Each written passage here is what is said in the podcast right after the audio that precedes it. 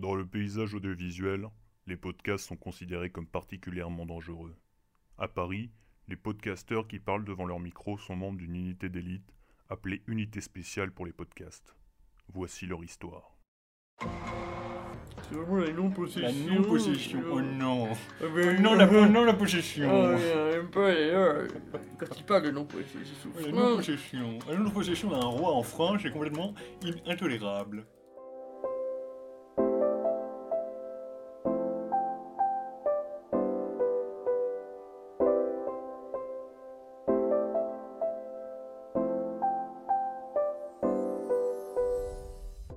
Tous, bienvenue chez nous, bienvenue chez vous. Nous sommes en semaine 38 après JC, comprenez ici Jean Castex, et vous écoutez Pas un mot à Sandra, votre magazine d'actualité qui dénonce. Et on commence fort avec les news de Jean et Michel, c'est les news de Jean-Michel.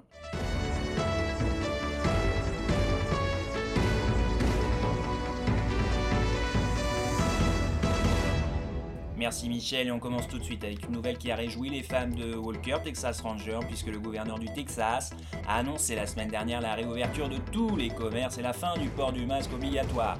Un virage à 180 degrés dans la lutte contre le virus même si les Texans restent mobilisés, le gouverneur leur demandant de tirer à vue sur le vaccin. Et passons au beach volley, et oui, puisqu'une tempête de sable a littéralement recouvert Pékin de plusieurs centimètres, faisant disparaître la cité interdite et plongeant la ville dans un profond désarroi. Alors les autorités ont tout de suite réagi en mettant en place un numéro d'urgence. Si vous la voyez, n'hésitez pas à envoyer trouver T-R-O-U-V-E au 82727.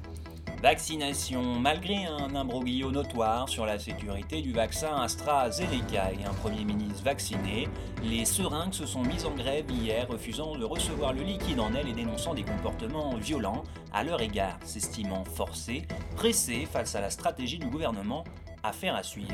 Et maintenant, cap sur l'international, puisque l'Arabie Saoudite est le premier importateur d'armes à feu. C'est cette nouvelle qui fait trembler le monde et qui attise les relations avec l'Iran. Alors, les Saoudiens réfutent toute animosité, expliquant qu'une hausse des licenciés en tir sportif est la raison de ces commandes, et que surtout, il n'y a pas de quoi fouetter un chat.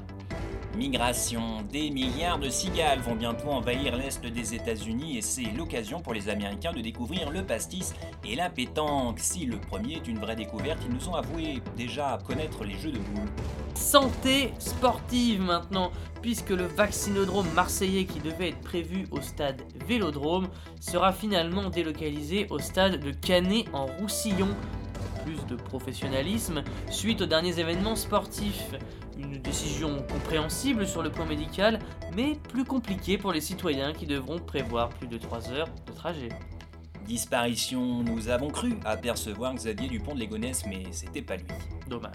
Faisons maintenant place à la sécurité routière puisqu'un enfant de 10 ans a été arrêté au volant d'une voiture par la gendarmerie lors d'un contrôle de routine. Celui-ci avait pris le volant pour ne pas que son père, ivre sur le siège passager, ne soit interpellé. Ayant une bonne gestion de la boîte de vitesse, il ne sera pas inquiété par la justice. Ironie de la situation, son père, lui, le sera. Maintenant, famille royale, fin du suspense concernant la tenue de Meghan Markle. C'est bien une déjection de goéland qui a inspiré le motif de sa robe, portée lors de l'interview face à Oprah Winfrey, le styliste reconnaissant une baisse d'inspiration ces derniers temps. Triste nouvelle maintenant pour les fêtes de Noël, puisque nous venons d'apprendre le décès du Père Noël. Celui-ci est mort ce matin d'une overdose de neige, entre guillemets. Un conseil d'administration extraordinaire s'est tenu dans la journée avec l'ensemble des actionnaires pour évoquer le futur et surtout sécuriser l'entreprise familiale. Le Père Noël laisse derrière lui une veuve éplorée et plusieurs orphelutins exploités. Et enfin, Japon, le pays du soleil levant célèbre tristement les 10 ans de la catastrophe nucléaire de Fukushima, l'occasion de découvrir si l'apparition d'une troisième main a vraiment été utile pour Takeshi Nashimura, gardien professionnel.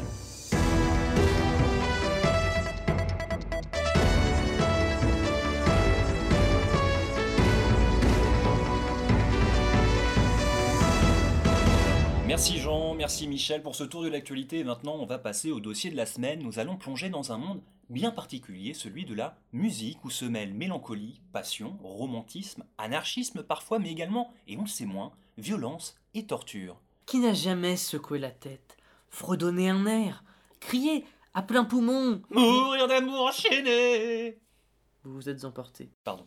Ce n'est pas grave. Bref, qui ne s'est pas laissé emporter par, par une musique sans comprendre la dure réalité qu'impliquent ces merveilleux accords Car derrière chaque succès se trouve une bien triste réalité, celle de corps brisés sous la pression des artistes. Je parle bien sûr de la maltraitance, suivie par les cordes de guitare. Ces cordes, pourtant essentielles dans l'exécution d'une partition et souvent conspuées pour les douleurs qu'elles infligent aux doigts des débutants, sont pourtant celles qui vivent des rêves brisés. En exclusivité, nous avons réussi à nous entretenir avec certaines d'entre elles, et pas des moindres, car celles-ci ont joué avec un artiste ô combien polémique dans le traitement des cordes. Nous tairons le nom de cet artiste pour lui éviter de possibles représailles. Bonjour, alors tout d'abord merci, merci de bien vouloir évoquer avec nous votre parcours et votre expérience. Euh, vous avez été tous les deux au service de Kenji Girac après sa fulgurante ascension à The Voice et vous n'en tirez pas un bon souvenir. John, vous étiez mi-aigu pour le chanteur et maintenant? Eh bien, maintenant, je suis ce qu'on appelle un 2. En fait, je suis de, de, de mi-aigu depuis ma, ma, rupture des filaments en 2016 euh, sur une reprise de, de Color. Le, excusez-moi, le docteur m'a dit que je ne pourrais jamais revenir à mon ancien niveau de sonorité. J'ai dû complètement me, réorienter et aujourd'hui je, je sers de corde à linge entre deux caravanes. Effectivement, c'est assez brutal. J'espère que vous avez quand même joindre deux bouts, enfin à vous en sortir quoi. Euh, et vous Didier, que vous est-il arrivé? Moi, euh, j'étais corde de là en fait, euh, sous Kenji, mais puis maintenant, hein, j'ai fait un burn-out après six mois. j'ai eu la chance de pouvoir partir, contrairement à ma collègue avant tout déchirement, déchirement, et je, suis allé directement en centre de réhabilitation chez Francis Cabral, ce qui m'a ce qui m'a entre guillemets sauvé, hein, mais c'est ce qui m'a permis de, me soigner physiquement et psychologiquement. Alors aujourd'hui, vous avez l'occasion de pouvoir faire passer un message aux mélomanes et auditeurs. Que souhaitez-vous dire, Didier? Bah, il, faut que les gens euh, se mettent à notre place, quoi. Il n'y a pas de miracle, il n'y a, a, pas de remède miracle, c'est l'empathie. Il faut que les gens y constatent hein, que c'est pas seulement un produit fini, une chanson, il faut se demander comment elle a été faite, cette chanson. Alors je sais que c'est pas facile dans notre société actuelle, hein. regardez, bah, les gens mangent encore des nuggets de poulet sans savoir d'où ça vient, mais pour les chansons, il va vraiment falloir qu'il qu y ait une prise de conscience et qu'on se dise, tiens, euh, ces accords de guitare, est-ce que des cordes ont souffert? Oui, exactement, il, il faut pas penser que, que, cela se passe que dans le monde de la guitare. Hein. D'ailleurs, euh, euh, nous, on apporte vraiment notre soutien aux pots de batterie, hein qui aussi sont, sont, tellement souvent passés à tabac par leurs propriétaires. Euh, faut, faut, que ça cesse. On peut pas, on peut pas se dire qu'on est une société moderne et y a encore de la brutalité à ce point sur les instruments de musique. C'est pas possible. On peut pas se dire civilisé. Ce sont pas moins de 25 collectifs dénonçant la maltraitance qui se sont créés ces derniers mois sous l'impulsion des cordes de guitare, et notamment celle des Gypsy Kings et de Christophe Mahé. Alors si ces dernières semblent pourtant plus épargnées que les premières, elles souffrent de violences bien ciblées, l'artiste répétant depuis 15 ans les quatre mêmes accords sur les six mêmes cordes, une véritable barbarie. Percussions et cordes sont donc les groupes les plus représentés, même si les vents ont annoncé publiquement leur soutien moral. Cependant, une élite ne voit pas ces revendications d'un bon oeil, comme nous l'explique Serge Timbal, musicologue à la salle polyvalente de Nogent-sur-Marne. Il faut savoir, c'est que le, monde des cordes se, se, divise en deux catégories. Il y a celles qu'on frotte et il y a celles qu'on pince. Et ces deux mondes sont en totale contradiction et dans un affrontement permanent. Prenons l'exemple des violons. Ceux-ci placent toujours le résultat comme priorité et ils ne comprennent absolument pas la révolte des pincés, qui selon eux oublient leur devoir pour devenir des assistés de la société et ne plus servir les artistes comme ils le devraient. Mais il est vrai que cette vision peut être biaisée par le traitement qu'ils subissent, qui est très différent d'une corde de guitare. Là, je me souviens comme le souligne un ami, Robert, qui est une corde de ré, quand on est poliché toute la journée au crâne de cheval, c'est sûr qu'on vit dans un autre monde. On le voit, on assiste donc aujourd'hui à une fracture sociale, une fracture qui met en danger toute une industrie, on peut le dire. L'harmonie se perd de plus en plus et les différentes parties devront trouver un accord au plus vite pour qu'il n'y ait pas de fausses notes. Alors une manifestation est d'ailleurs en cours en ce moment même dans la boutique Paul Boucher du 4e. Notre envoyé spécial Daniel Tambourin va nous faire écouter leurs revendications. Oui, Michel, alors je suis au sein de la manifestation qui bat son plein devant le rayon guitare gitane, euh, qui se sont faites d'ailleurs porte-parole du mouvement. Le message est clair, Moine Kenji, plus de Carla Bruni. Ces slogans sont répétés à tue-tête par la foule à mesure que la manifestation progresse dans les allées de la boutique. Ce que souhaitent également les manifestants, c'est un passage généralisé aux instruments électro-acoustiques. Précisons d'ailleurs qu'il y a toujours de la place pour une prise au jack sur leur planche. En bref, un souhait de musique plus calme, moins pesant, afin d'améliorer leurs conditions de travail et la longévité de leur carrière. Merci Daniel, effectivement, beaucoup d'animation. Un nouveau combat s'est donc lancé dans le monde de la musique et va changer considérablement notre société, vous le dites, mais espérons pour notre oreille qu'ils puissent rapidement accorder leur violon. Et maintenant, on va parler astre avec l'horoscope qui vous est présenté par le collectif national des repris de justice. L'horoscope vous est présenté par le collectif national des repris de justice. C'est pas moi, j'ai rien fait. Nicolas Sarkozy, sous l'effet de Pluton, vous serez mal jugé par vos pairs, mais n'oubliez pas que vous êtes innocent tant que pas coupable. Balkany maintenant, un Vénus fonctionne à résoudre vos problèmes de couple. Mais si cela concerne l'argent, la mairie pourra vous dépanner de quelques euros. Émile Louis, la lune réveille le petit enfant qui sommeille en vous. Mais attention à ne pas aller trop loin. Jérôme Kerviel, en couple, vous vous attelez à consolider vos liens amoureux, mais cela semble unilatéral. Attention aux licenciements affectifs que la société peut imposer en général. Nordal Lelandais.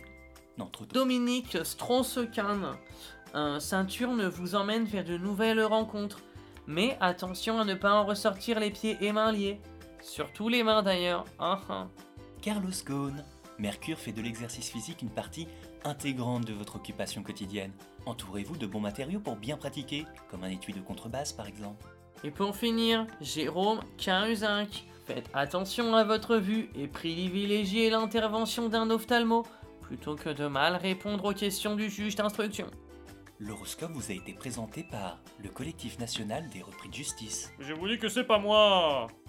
Très bel horoscope, on espère que les astres vous seront favorables, mais nous, nous restons dans la spiritualité. Car oui, comme vous le savez sûrement depuis plusieurs mois, le concept encore controversé d'islamo-gauchisme fait tourner à plein régime le moteur de la polémique en France. Mais en parallèle, une nouvelle communauté plus discrète a fait son apparition dans l'analyse sociologique de comptoir. On les appelle les bouddhistos droitistes. Au carrefour de Neuilly et de Katmandou, ces spirituels libéraux pratiquent de manière originale les enseignements de Bouddha. Pour parler de ce sujet, nous recevons en exclusivité un membre assumé de ces bouddhistes de droite. Il se prénomme François Gabriel de la Pagode, il est consultant chez Capgemini, mais aussi Meditation Manager au temple bouddhiste de Ruelle-Malmaison. Bonjour monsieur de la Pagode, comment allez-vous? Mmh. Nama Startup, monsieur Burdin. Que la paix et l'harmonie soient sur votre portefeuille d'action. Bien, Merci, hein, bah, que la paix et l'harmonie le soient aussi euh, sur le vôtre, monsieur de la Pagode. Pour commencer, une question très simple. Qu'est-ce que le bouddhisto-droitisme, monsieur de la Pagode? Mmh. Eh bien, c'est bien simple, monsieur Burdin.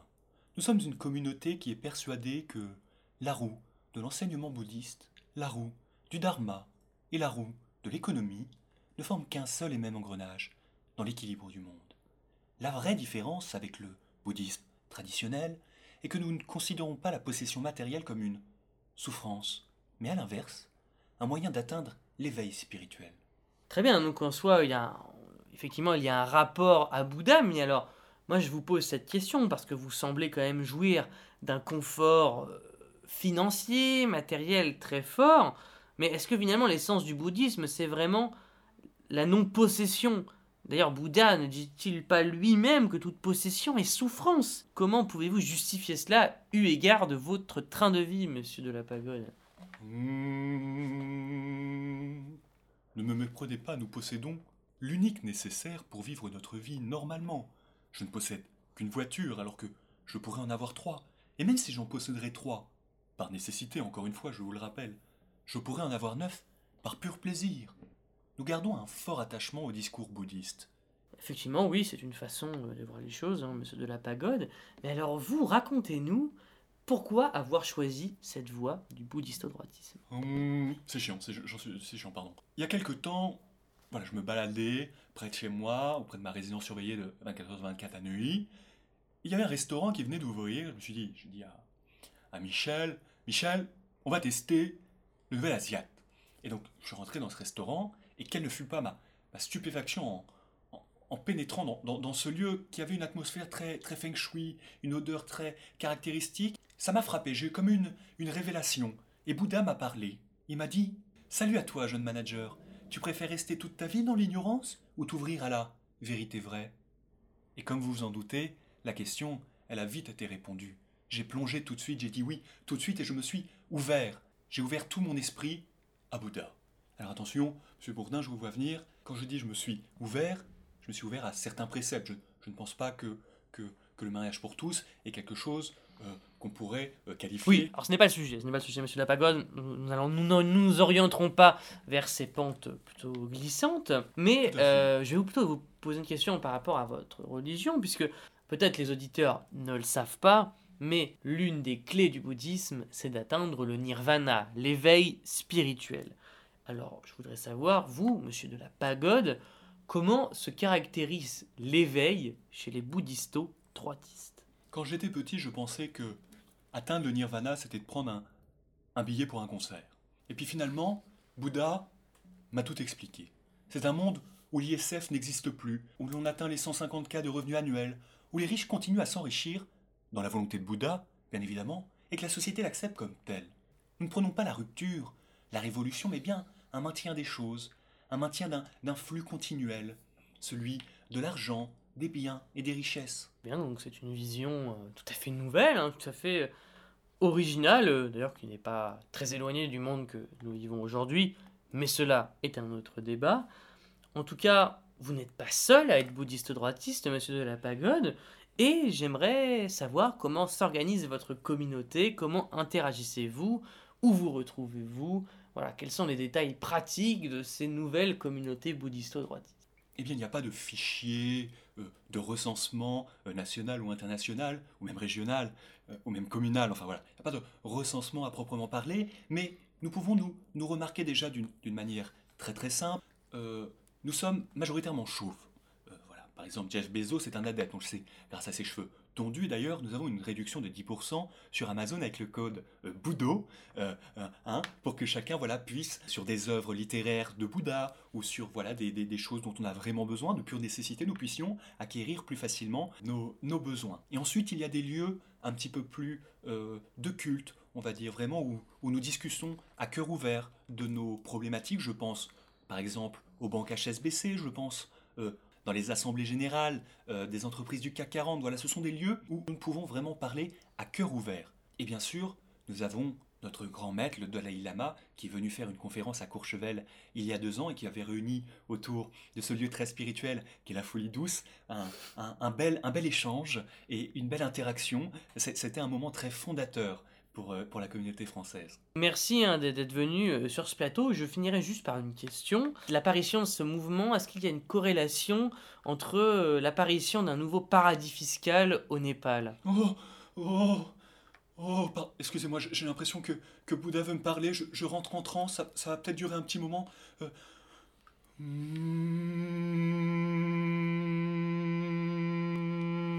Monsieur de la Pagode?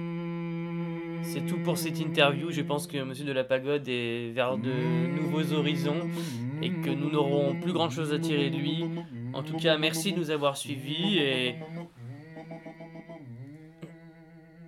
Par contre, c'est chiant, Monsieur de la Pagode. Merci Michel pour ce moment très particulier, mais néanmoins très intéressant. Voilà, le bouddhisto droitisme, n'hésitez pas à vous renseigner euh, dans les banques HSBC les plus proches de chez vous. Et maintenant, revenons sur l'un des événements les plus marquants du 21e siècle et qui a tenu le monde en haleine et nous a fait imaginer le pire. Nous sommes le 11 mars 2011. Il est 14h46 minutes et 22 secondes, et tout se passe bien pour les Japonais et Japonaises vivant au Japon, et à l'international aussi, mais ils ne se doutent pas qu'ils sont à une seconde, à une seconde d'un événement qui va les marquer à jamais. Une seconde plus tard. C'est un séisme de magnitude 9,1 sur l'échelle de Richter qui frappe le pays du soleil levant pendant plus de deux minutes et qui sera suivi de plus de 400 répliques. Quand je dis répliques, je parle bien de les tremblements de terre plus faibles générés par le premier et non pas de célèbres phrases de cinéma comme le OK de Christian Clavier dans Les Visiteurs. Étonnamment, ce séisme, bien que sans précédent, ne générera que très peu de dégâts et très peu de victimes. Mais surtout, et c'est bien là le problème, un immense tsunami avec des vagues allant jusqu'à 30 mètres, qui s'étalera sur 600 km de côte et s'enfoncera sur 10 km dans les terres, frappant de plein fouet la centrale de Fukushima Daiichi et provoquant l'explosion d'un des réacteurs.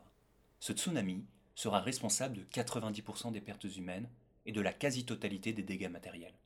Mais aujourd'hui, qu'en est-il? La zone située autour de la centrale de Fukushima est-elle toujours en proie à la radioactivité? Quels ont été les travaux réalisés pour consolider les plages? La reconstruction a-t-elle été totale? C'est ce que nous allons voir avec notre envoyé spécial, Jacques-Henri Fortpoint. Jacques-Henri, vous m'entendez?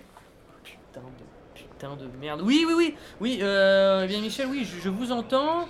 Et euh, ouais, je, peux vous dire qu'aujourd'hui, euh, tout semble euh, revenu à la normale, ouais. Ouais, je, voilà, je vois aucun signe de la tragédie d'il y a 10 ans. voilà, les, gens se promènent, hein, calmement, avec le sourire. Enfin, bon, je suppose, hein, car comme vous le savez, hein, Michel, le port du masque reste obligatoire. Oui, Jacques-Henri, est-ce qu'il est possible d'interviewer un, un passant afin de savoir si leur quotidien est revenu à la normale? Putain, euh, ouais, oui, oui, bien sûr, bien sûr, ne, ne bougez pas. Euh, euh, Sonny Masen, euh, Furansu no Terebi Non? Shi- Shitsumon Shitenoides Ka Hein Qu'est-ce qu'il veut lui? Fu- Fukushima Wakaboom Durdur?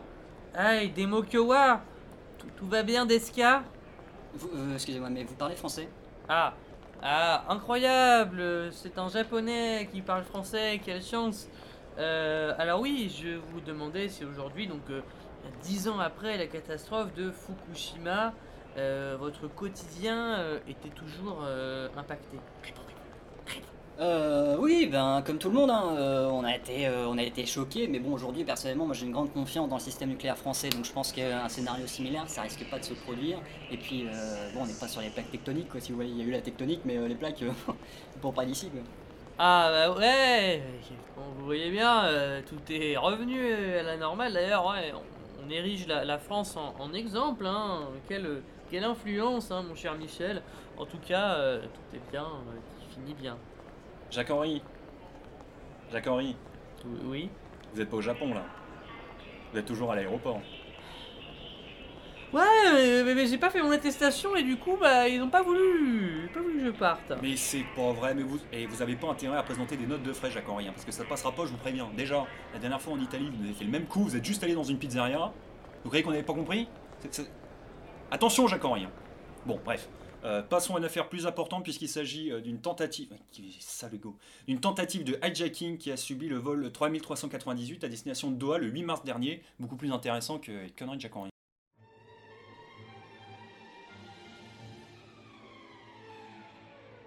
Nous sommes le 8 mars 2020. Il est 10h43 et à ce moment précis, le Boeing 737 de la Tarko Airlines, reliant Khartoum à Doha, va plonger dans la terreur. Nous sommes 30 minutes après le décollage de l'appareil lorsqu'un individu fait irruption dans le cockpit et attaque le pilote à l'arme blanche. Eh ben, oui, j'ai pas compris, il s'est passé quoi hein? Alors, moi, j'étais j'étais dans la porte de train, en train de vérifier s'il restait du thermos dans mon café. Puis, ben, j'ai simplement aperçu une homme qui m'a bondi, bondi sur moi avant de, de ressentir une grande douleur. Plusieurs lacérations sont infligées au pilote qui, ne pouvant plus tenir son café, renverse le peu qui lui restait, le brûlant au troisième degré, là où je pense. Le copilote, rassemblant tout son courage, réussit à repousser l'agresseur hors du cockpit et à fermer ce dernier à clé, faisant ainsi échouer la tentative de détournement. Après avoir informé la tour de contrôle de la situation, les pilotes font demi-tour afin de se poser le plus rapidement possible. Peter, responsable de la tour de contrôle, raconte. Ah, euh, j'étais en, conversation avec le copilote lorsque l'incident a euh, éclaté. Euh, J'ai entendu une big exclamation, euh, un son très aigu, puis un sifflement comme il y en a euh, ou. Et là, et plus rien. Ah, ça a été un un grand soulagement de retrouver le contact avec les pilotes quelques minutes plus tard. L'agresseur, mis en fuite, ne fera fort heureusement aucune victime supplémentaire parmi les passagers et le reste de l'équipage. Il trouvera refuge dans les soutes jusqu'à l'atterrissage avant d'y être déjaugé et interpellé par le force spéciale de la BIFCA-CVFM, la Brigade d'intervention féline du Soudan. Attention, ça va faire mal. Le terrorisme présumé, Croquette, un chat de race moharabe, n'a pas encore reconnu les faits, mais est interrogé en ce moment même par les forces de l'ordre. Un premier rapport a été communiqué à la presse il y a quelques minutes par l'inspecteur principal de l'enquête. Oui, alors, euh, l'individu euh, n'avait pas ses papiers euh, sur lui, hein, mais au cours d'une fouille approfondie, nous avons découvert une gourmette mentionnant le nom de Croquette, qui s'avère être le nom susnommé du suspect, et nous avons aussi trouvé un numéro de téléphone qui nous a permis d'identifier un complice présumé, qui d'ailleurs a lui aussi été arrêté il y a quelques minutes. Il s'agit en réalité d'une femme de 85 ans qui, soi-disant, ne se rappelle de rien. Alors, les analyses ont également confirmé que les traces de sang retrouvées sous les griffes du suspect présumé correspondent bien au sang de la victime, hein, monsieur le, pilote de l'avion, euh, ce qui nous confirme donc euh, que le suspect euh, présumé est plus que présumé, vu qu'il était tout à fait confirmé. À mentionner également, nous avons retrouvé euh, des poils génitaux sur la langue du suspect confirmé, indiquant hein, que ce dernier a effectué une toilette complète avant de passer à l'acte, ce qui nous confirme une préméditation et une volonté de se purifier avant de passer à l'acte, comme peuvent le faire certains groupuscules terroristes. Cet épisode terrifiant fait malheureusement écho à l'accident du 7 février dernier, quand un autre félin avait investi le cockpit avant le décollage, dégradant l'intégralité du poste et réclamant 80 kg de pâté pour chat en petite boîte pour libérer l'appareil.